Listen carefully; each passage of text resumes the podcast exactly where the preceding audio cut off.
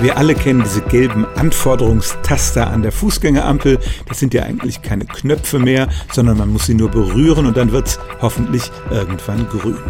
Nur wenige Menschen wissen, dass diese Taster noch einen zweiten, echten Knopf haben, der befindet sich an der Unterseite. Und im Internet gibt es allerlei Gerüchte darüber, dass man mit diesem Geheimknopf sofort das Grün anfordern kann. Man muss also nicht ungeduldig auf das Grünsignal warten. Aber das ist Unsinn. Der Knopf hat einen ganz einfachen Zweck. Er ist nämlich gedacht für Menschen, die sehbehindert sind.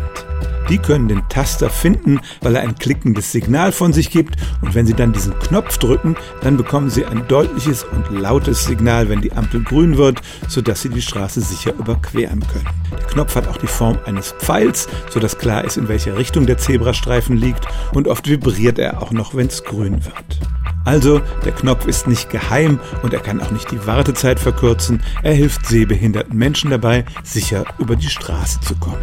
Stellen auch Sie Ihre alltäglichste Frage unter stimmtz.radio1.de.